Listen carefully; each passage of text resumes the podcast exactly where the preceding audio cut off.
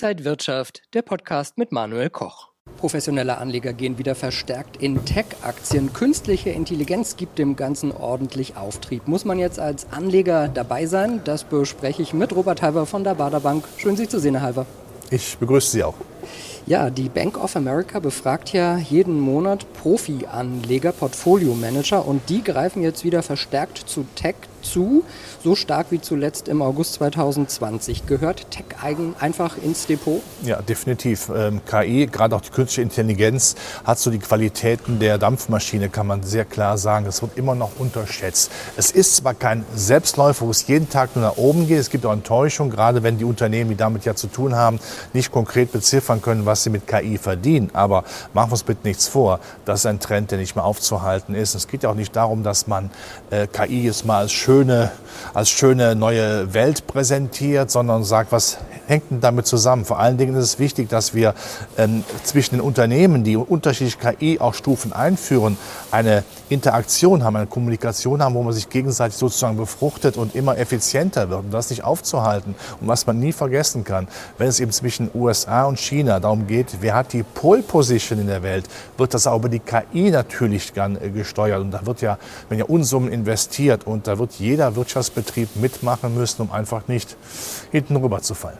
Das heißt einfach getrieben durch die Fantasien, die KI auslöst. Ja, aber Fantasien, die sich auch materialisieren werden. Also es ist nicht die Fantasie, die wir mal vor vielen Jahren im Internet haben, wo wir sechs, sieben Jahre gebraucht haben, bis sich materialisiert hat. Das haben wir heute schon. KI findet schon heute statt. Ist ein weiterer Begriff, das wissen wir alle.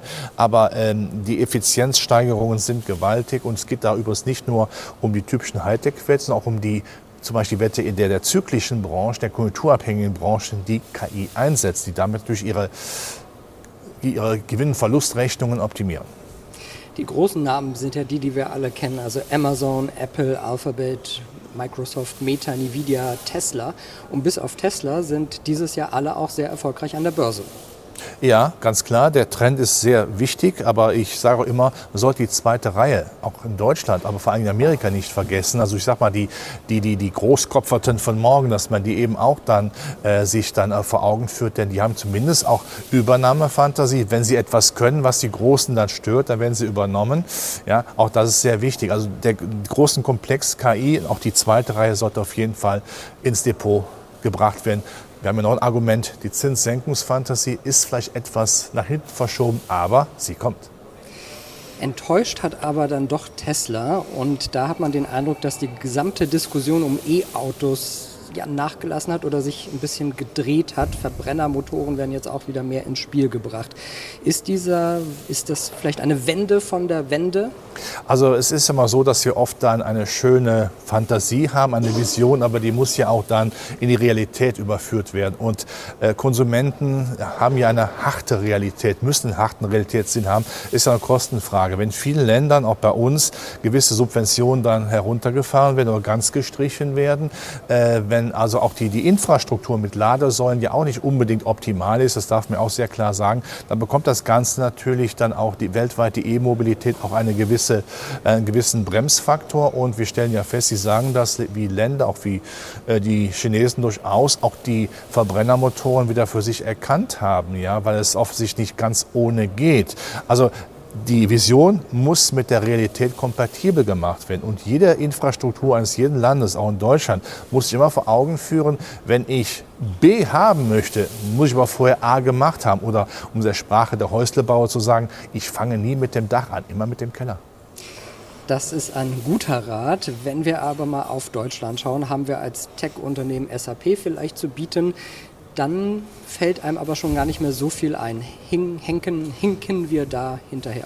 Ähm, wir hinken nicht nur hinterher den Amerikanern, wir fahren sogar im Rollstuhl. Das muss man so leider formulieren. Wir haben das total verpasst. Wir haben uns lange Zeit auf unsere Industrie äh, gestützt, die auch nach vor super ist. Das will ich gar nicht kleinreden. Aber es geht ja auch weiter. Und wenn es weitergeht, dann sollte man auch damit dabei sein. Ja? Äh, man muss in allen Bereichen wichtig sein. Man kann es vielleicht in der Tennissprache beantworten. Wimbledon zu gewinnen ist super, aber man muss aber jedes Jahr sehr weit vorne sein. Und da hätten wir früher dann Zeit, die Zeichen der Zeit erkennen müssen. Man kann einiges nachholen, aber dazu brauchen wir eine Politik, die das wirklich mit Blut, Schweiß und Tränen betreibt. Wenn wir jetzt aber bei Tech dabei sein wollen, reicht da im Prinzip auch der MSCI World ETF, weil der ist ja zwei Drittel in US-Aktien und damit auch stark in Tech-Aktien drin. Ja, es ist die Frage, wie man es macht. Natürlich kann man auch mit einem ETF oder einem Fonds äh, mit dabei sein. Das Thema sollte man auch definitiv haben. Aber ähm, ich sage immer wieder, es ist die Zweiteilung der Welt. Auf der einen Seite die technisch, die, die, die Tech-Werte, die KI, aber bitte auch die Zykliker mit dabei haben. Jetzt nicht nur wieder auf das eine Pferd setzen, das zwar sehr stark ist, aber selbst die besten Pferde brauchen manchmal Hafer und Ruhe im Stall. Und das heißt für Anleger, wie könnte man sich da jetzt positionieren? Ja, man sollte bei den Hightech-Aktien bei KI dabei sein, also mindestens breit über Fonds und ETFs, aber bitte auch mit den konjunkturzyklischen Werten, die es ja auch in Europa und in Deutschland gibt, auch wenn diese Werte leider immer mehr ihr Wohl und Wehe ihr Wohl vor allen Dingen in Amerika suchen, außerhalb von Deutschland. Aber es sind deutsche Werte, die auf der Kurstafel dann hier notiert sind. Da sollte man mit dabei sein. Also es gibt eine Alternative, was den Markt auch breiter macht und damit auch stabiler. Und das haben wir natürlich hier im Auge an der Frankfurter Börse. Dankeschön an Robert Halber von der Baderbank und Dankeschön an Sie und euch, liebe Zuschauer. Alles Gute, bis zum nächsten Mal. Und wenn euch diese Sendung gefallen hat, dann abonniert gerne den Podcast von Inside Wirtschaft und gebt uns ein Like.